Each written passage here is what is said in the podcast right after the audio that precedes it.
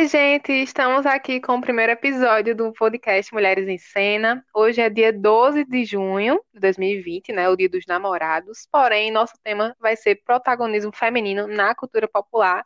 E eu estou aqui com a companhia de Israela, que é a bolsista do projeto. Israela, por favor, se apresente. Oi, gente, tudo bem? Sejam bem-vindos. A gente está aqui gravando o nosso primeiro episódio, né? Seria com as convidadas especiais, a professora Luciana Calado e a professora Bernardina, né? Que é a vice-reitora da UFPB. Né? Nosso tema ia ser justamente a, sobre o projeto e tudo mais. Mas antes a gente vai fazer uma breve apresentação de quem somos nós, que estamos aqui apresentando esse episódio para vocês e fazer uma retrospectiva do projeto que começou no ano passado e está tendo continuidade esse ano. Então, Israela, pode se apresentar aí. Quem é você? O que você faz? Então, oi, gente. Como eu já falei, o meu nome é Israela. Esse ano eu sou a bolsista do projeto Mulheres em Cena, no ano de 2020. E eu sou graduanda em Letras pela Universidade Federal da Paraíba. Atualmente eu me encontro no início do curso, no terceiro período. E esse ano é, nós vamos continuar nossas atividades no Mulheres em Cena. Exato. E qual a tua relação, né, com a cultura popular? Fala aí pra gente também.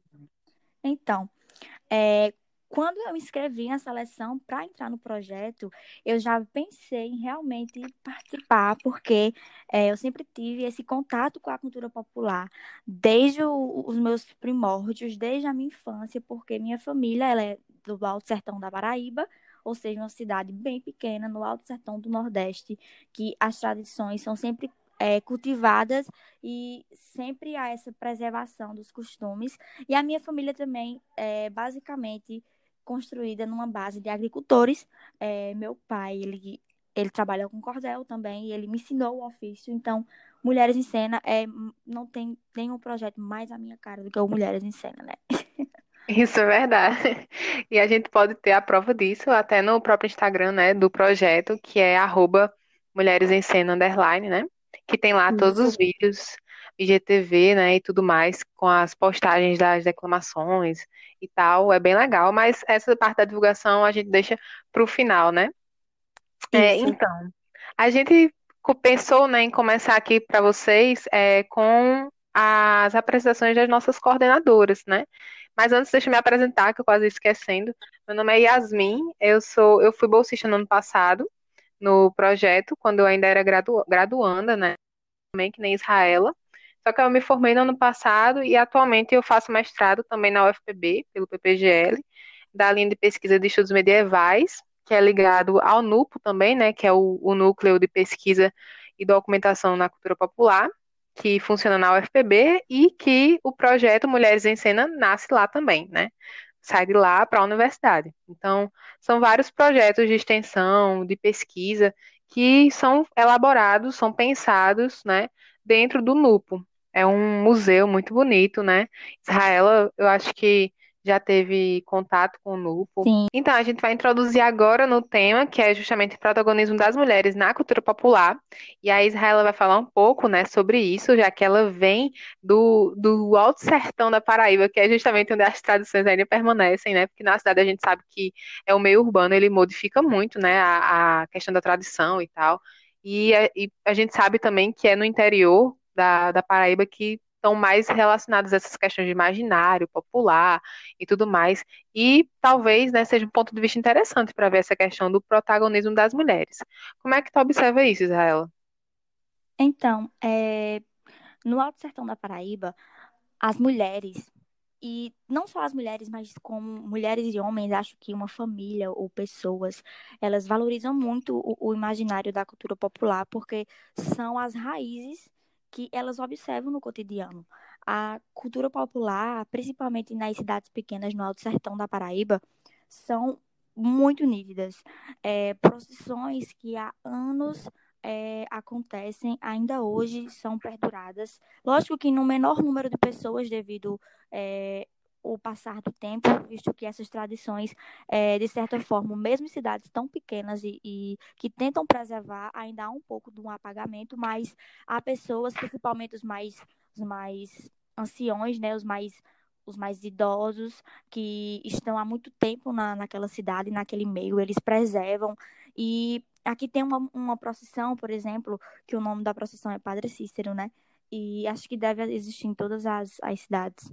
Mas aqui, ainda hoje, no, no dia do Padre Cícero, no dia da procissão, há, há, há velhinhas, há crianças pequenas que deixam alguma, algumas velas no altar, uhum. num altar que tem no, no meio da avenida da minha cidade.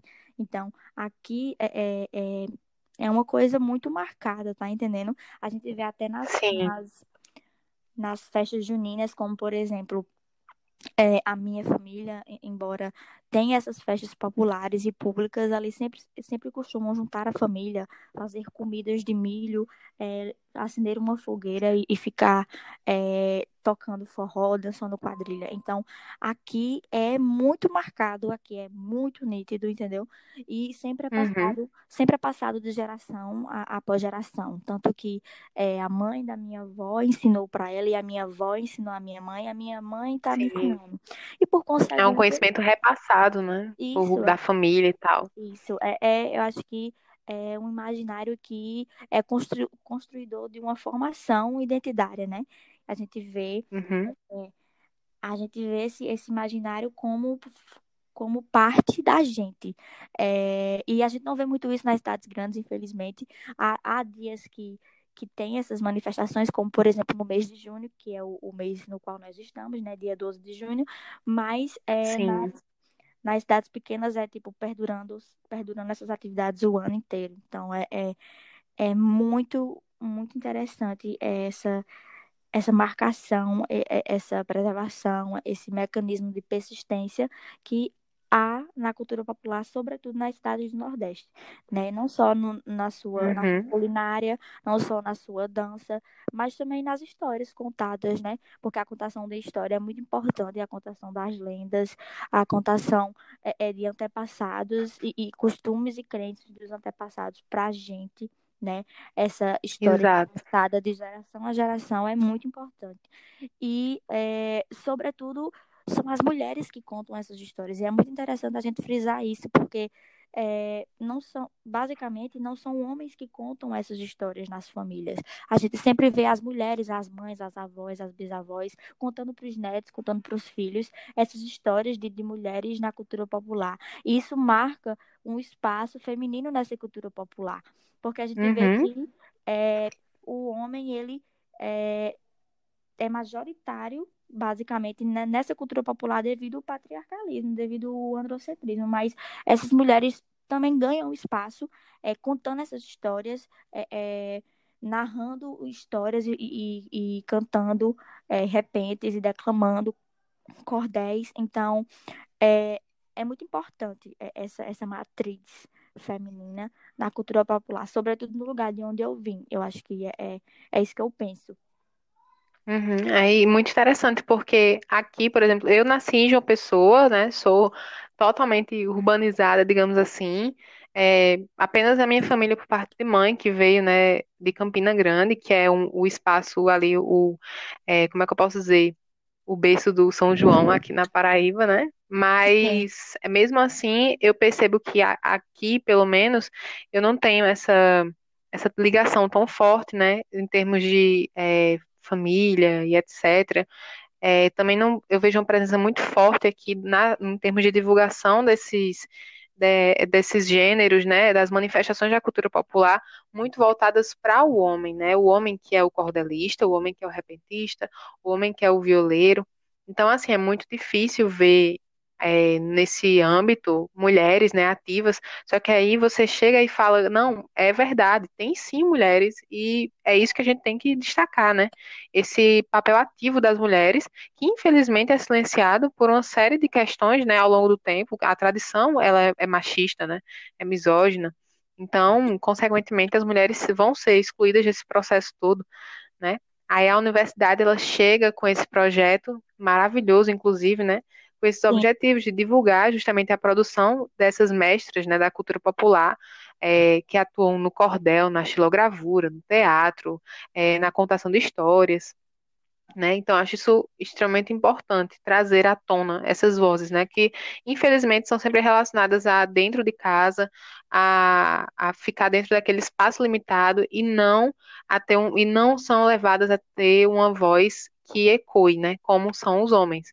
Então, os Exatamente. homens são realmente, são realmente bem mais destacados nesse, nesse âmbito do que as mulheres, né? Por causa dessa tradição. Mas aí a gente vai quebrar isso. Com Aí certeza, a é o gente nosso vai objetivo. E aí, é, fazendo essa retrospectiva do projeto, né? Antes o projeto era chamado Mulheres em Cena, Protagonismo Feminino da Cultura Popular. Houve uma pequena mudança aí do nome, não foi? Isso, Agora é Protagonismo das Mulheres.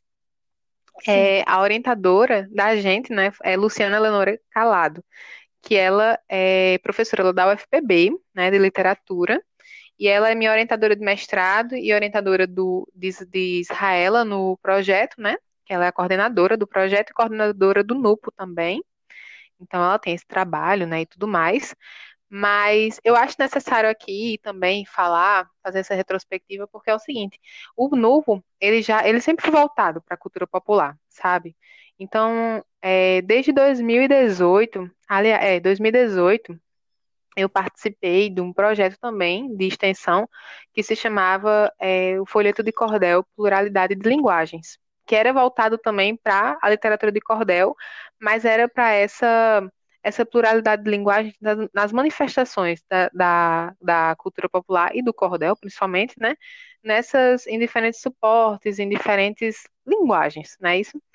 isso. E, é, e aí aconteceu, aconteceram várias coisas, a coordenadora chegou a falecer e tudo mais, né? E aí houve uma mudança, é, nessa coordenação.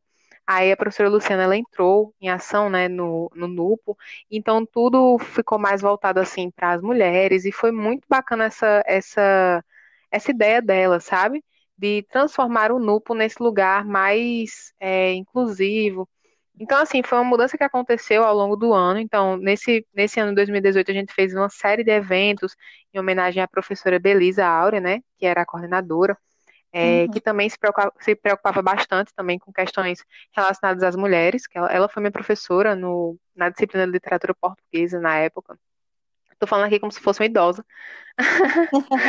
É, e aí, Luciana, ela entrou e, assim, mudou, sabe, o, o viés, né, do do projeto. E aí, no ano seguinte, fez aquele evento de abertura, né? Que tá lá no Instagram, que tá no Instagram, inclusive, o evento Mulheres em Cena com a contadora de histórias, né? Emily Andrade.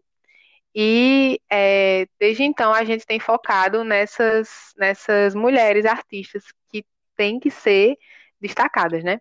Então, só para fechar assim, essa, essa parte do passado, né? Que foi até o, até o ano passado. Então, esse, existe esse objetivo de divulgar essa produção, né? Só que existia um grande problema que era achar, encontrar essas mulheres. Então, assim, imagine só, o NUPO, que é, é um, um núcleo voltado, assim, majoritariamente para os homens, né? Para os homens artistas. Então, nós tínhamos vários, nós temos, né? Vários artistas homens que são ligados ao NUPO, né? É, estilogravadores, é, cordelistas, enfim. Todos eles no NUPO, mas nenhuma mulher. Então, assim, nenhuma não, pouquíssimas mulheres, né? Então, houve essa, essa problemática de procurar essas mulheres. E aí que começou o desafio, né? Sim, Então, a gente começou a, a pesquisar, né? E foi, e olha, foi bem complicado, viu? Porque realmente a concorrência, assim, é, é grande nesse âmbito, né? A maioria é homem, realmente, né? E as mulheres, elas são sempre é, colocadas atrás, né? Então, houve esse problema. Aí a gente começou a gravar vídeos, entrevistas, inclusive tá lá no canal do YouTube, depois a gente vai resgatar, né, esses vídeos. sim, E houve essa, essa necessidade de fazer eventos, por exemplo, o Cordel em Roda, que inclusive tá lá, né, no, no TBT sim. do Instagram também. E A foi. gente tentou fazer, Ah, a gente tentou fazer ao máximo o, a leitura dos cordéis da, de produção feminina, né?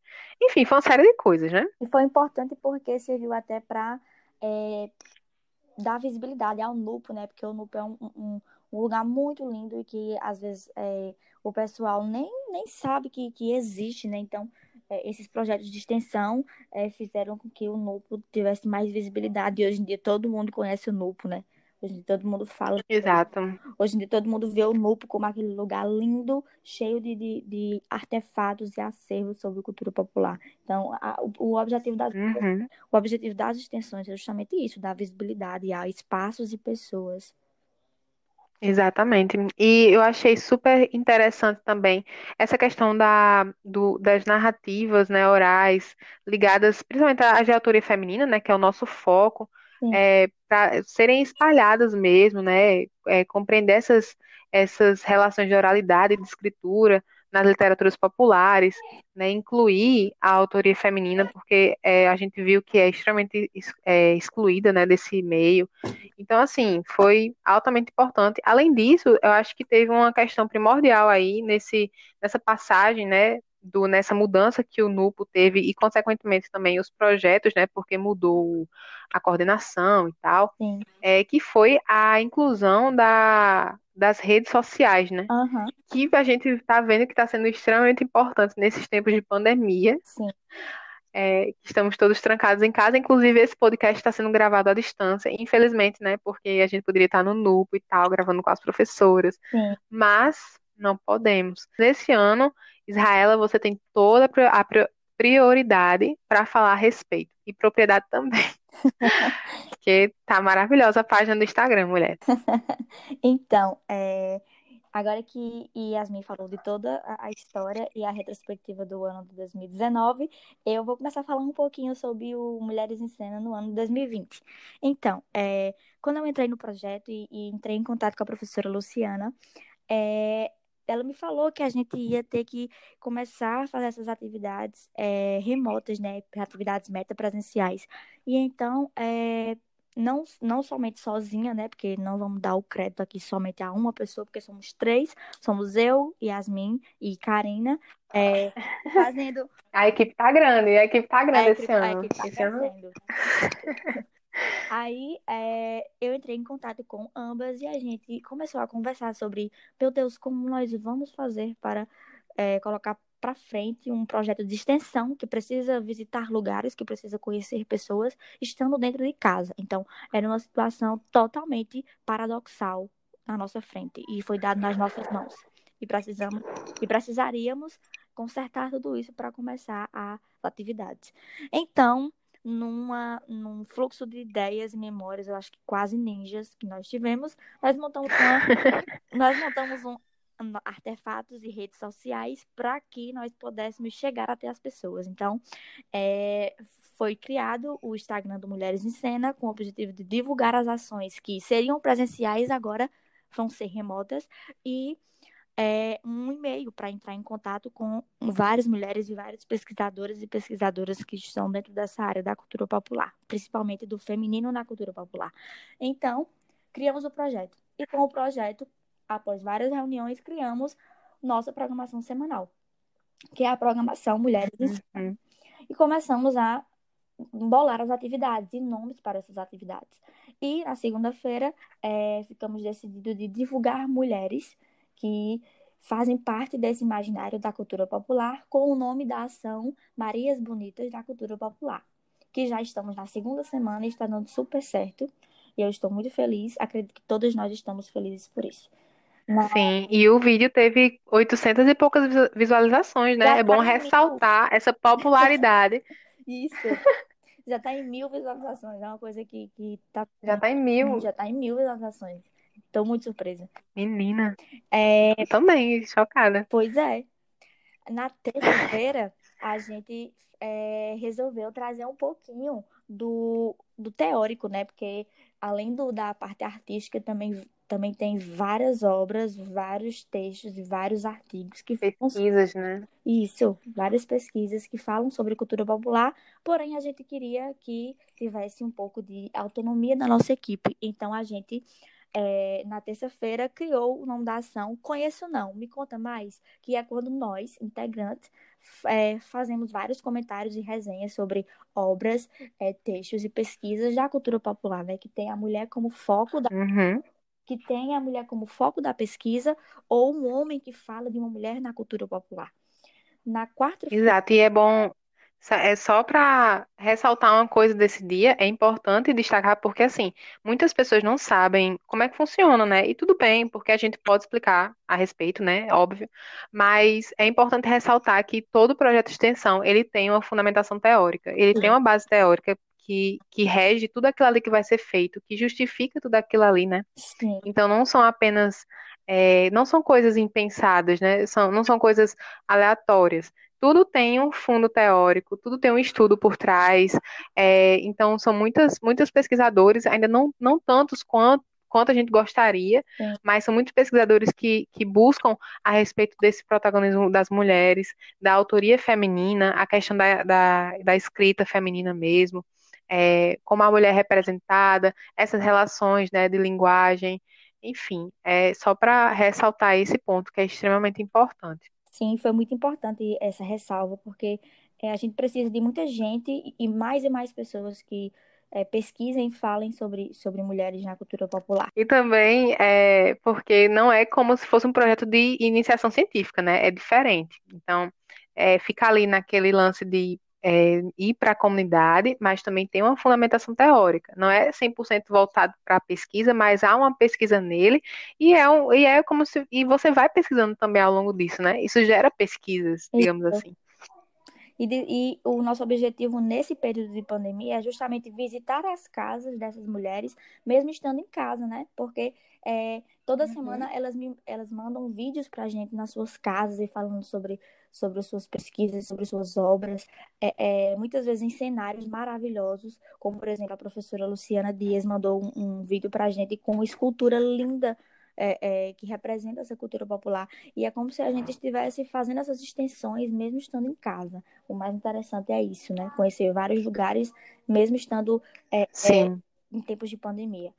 É, dando continuidade à nossa, à nossa programação semanal em tempos de, de Covid-19, é, na quarta-feira nós abrimos um espaço mais artístico, ou seja, é, na quarta-feira, integrantes do Mulheres em Cena, no nome da ação, que se chama Vixe que Coisa Bonita, declamando cultura popular, é, vão declamar, contar histórias, narrar é, é, repentes e várias outras obras da nossa cultura popular, expressando todo o imaginário artístico, né?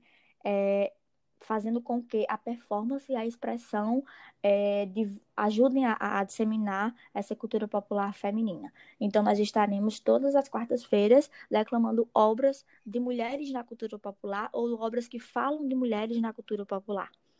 Na quinta-feira, Uhum. é, nós ficamos com duas atividades que vão se intercalar. Uma quinta-feira nós vamos fazer TBT, Mulheres em Cena, que é justamente relembrar o que Yasmin falou antes, né, das várias atividades que aconteceram no Mulheres em Cena 2019, como forma de rememoração, porque é interessante essa memória. E na, em, outra quinta-feira nós vamos ter papos, é, diálogos com pesquisadores e pesquisadoras. E o nome da ação é Um Dedo de Prosa com Pesquisadores ou Pesquisadoras. Na sexta-feira é justamente isso que nós estamos fazendo, né? O podcast Mulheres em Cena, protagonismo feminino na cultura popular. Exato. E na próxima sexta a gente já tem aí o próximo tema, Isso, né? Que vamos anunciar no Instagram. Então, para saber do próximo tema, vocês vão ter que seguir o Instagram, isso. o perfil, né? Que é arroba Mulheres Ensina Underline, E só. É, podcast, né? relembrando aqui. E também o podcast, exatamente. Ainda está, ainda tá para ser lançado no Spotify, porque é, existem algumas burocracias, mas assim que ele estiver lançando no Spotify, a gente também vai divulgar. Enquanto isso, vocês podem ficar ouvindo aqui pelo, pelo próprio Anchor, né? Isso. Que, bom, tá aqui disponível. E, é, bom, então a gente começa para a parte final já do podcast, né, desse episódio de hoje. E uma observação, só para também é, deixar destacado novamente, que hoje nós teríamos a participação das professoras Luciana e Bernardina, que são coordenadora e vice-coordenadora, né, do projeto, mas infelizmente, por motivos pessoais, elas não puderam comparecer hoje. É isso, a gente espera que vocês sigam, né, a gente nas redes sociais, que fi- fiquem de olho aí na programação que Israela falou, né, maravilhosa a programação. Sim, e se cuidem, fiquem em casa e logo, logo tudo isso vai passar.